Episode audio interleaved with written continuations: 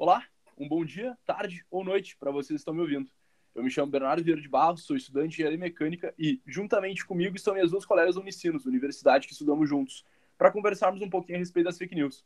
Um tema muito complicado, principalmente agora nesse último ano com a situação da Covid-19. Atualmente, né, muitas notícias e fake news estão sendo propagadas abundantemente, o que adoece ainda mais a sociedade e tira a credibilidade das notícias reais. E aí, gurias, vou deixar vocês se apresentarem agora. Oi, eu sou Amanda da Silveira Ferrari e estou no primeiro semestre do curso de jornalismo. Oi, oi, gente, eu sou a Ana e eu estou no primeiro semestre do curso de publicidade e propaganda. Bom, agora com elas devidamente apresentadas, então eu vou apresentar um pouquinho sobre o que a gente vai falar sobre, no episódio de hoje. Então, começando mais um podcast da revista Linguarudo. No episódio de hoje do Desbravando Fatos, a gente vai adentrar no mundo das fake news através de uma conversa com as minhas duas colegas já devidamente apresentadas. Este que é um assunto de suma importância e relevância social, tendo em vista a ampla disseminação de notícias falsas diante do contexto pandêmico que a gente se encontra. A gente vai falar um pouco sobre os resultados e estudos realizados diante da circulação dessas notícias durante um período específico e como elas podem e causaram um prejuízo à saúde pública. A fim, claro, de a gente ter propriedade para falar desse assunto nós nos abastecemos de informações provenientes do estudo realizado pelos pesquisadores Cláudia Pereira Galhardi, que é pós-doutoranda na, na Fundação Oswaldo Cruz, Neison Pinheiro Freire, da Fundação Oswaldo Cruz também, a Maria Cecília de Souza Minaio, uma pesquisadora emérita também da Fundação Oswaldo Cruz, mais conhecida como Fiocruz, Maria Clara Marques Fagundes, também da Fundação Oswaldo Cruz, no seu artigo publicado em 17 de agosto de 2020, no qual nós citamos fato ou fake, uma análise da desinformação frente à pandemia da Covid-19 no Brasil. Bom, então, entrando dentro desse assunto de fato e o abordando, através do aplicativo Eu Fiscalizo, o estudo empírico quantitativo foi levantado para apresentar uma reflexão sobre as notícias falsas a respeito do novo coronavírus. Esse estudo ele foi realizado a partir das denúncias realizadas pelos usuários do aplicativo, que foram denunciadas por usuários do aplicativo Eu Fiscalizo no período de 17 de março a 10 de abril de 2020. Um agravante do problema das fake news no Brasil são os discursos do presidente Jair Bolsonaro, que minimizam o caos que vivemos, o que infelizmente pode comprometer a aderência das medidas de prevenção pela população. E aí eu pergunto, será que aí uma de vocês já caiu numa dessa armadilha, Amanda? Com certeza. Quem nunca passou um fato quente antes mesmo de verificar se era verdade ou não, né?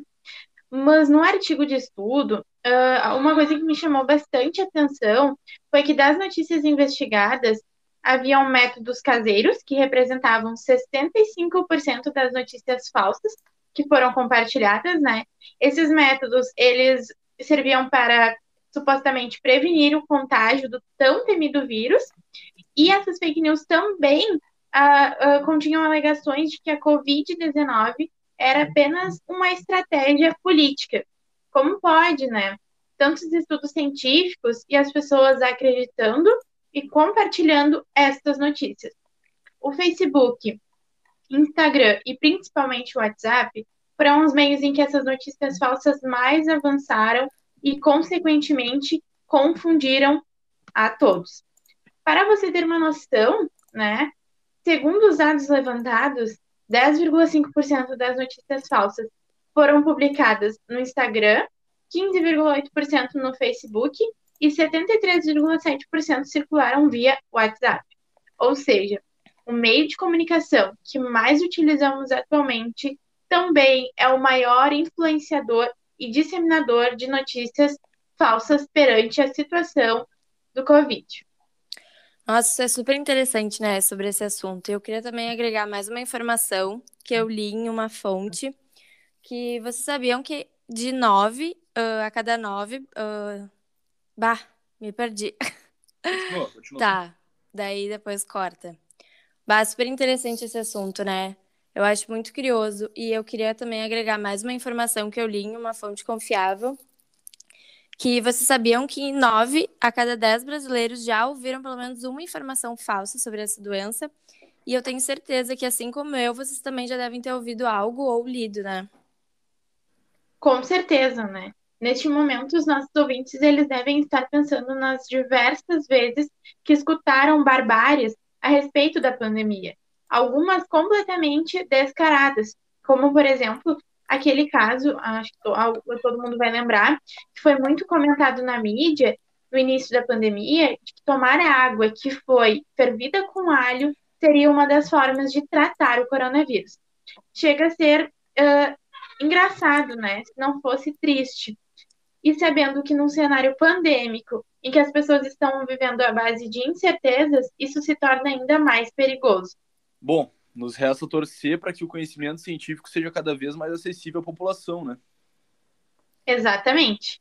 Dessa forma, as fake news elas passarão a ter menos crédito, confiança e, consequentemente, uh, deixarão de descredibilizar a ciência, bem como as instituições mundiais de saúde. Com certeza, e eu também achei muito interessante que a pesquisa ela traz para nós uma maior clareza, para que a gente saiba identificar essas notícias e não, não levar isso adiante e para os nossos fami amigos, familiares e não ficar compartilhando nas redes sociais e WhatsApp, enfim.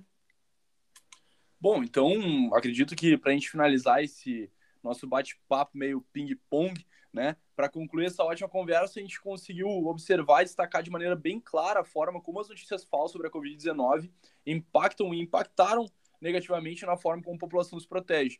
Isso fica muito evidente com alguns exemplos que a gente demonstrou de desinformações que foram transmitidas pelas redes sociais mais comuns e de maior utilização, uh, ou seja, meios de comunicação em massa, né? É através disso que eu lhes faço, meus caros ouvintes, dois convites. Toda informação chegada a você durante este período pandêmico deve ser conferida em fontes oficiais de divulgação, como aqueles citados em nosso debate. Eu convido vocês também a aguardar o próximo podcast sobre ciência da revista Linguarudo, que, sem sombra de dúvidas, não deixará a desejar, assim como todos os outros que temos como exemplo nessa ótima plataforma. Agradecemos a atenção de todos e lhes desejamos um ótimo dia cheio de informações de confiança. Com muito prazer, Desbravando Fatos fica por aqui. Até uma próxima. Tchau, tchau, tchau, gente. E lembrando, né? Vamos verificar as notícias sem a gente ficar espalhando por aí. Tchau. Uh, coisas que a gente não sabe.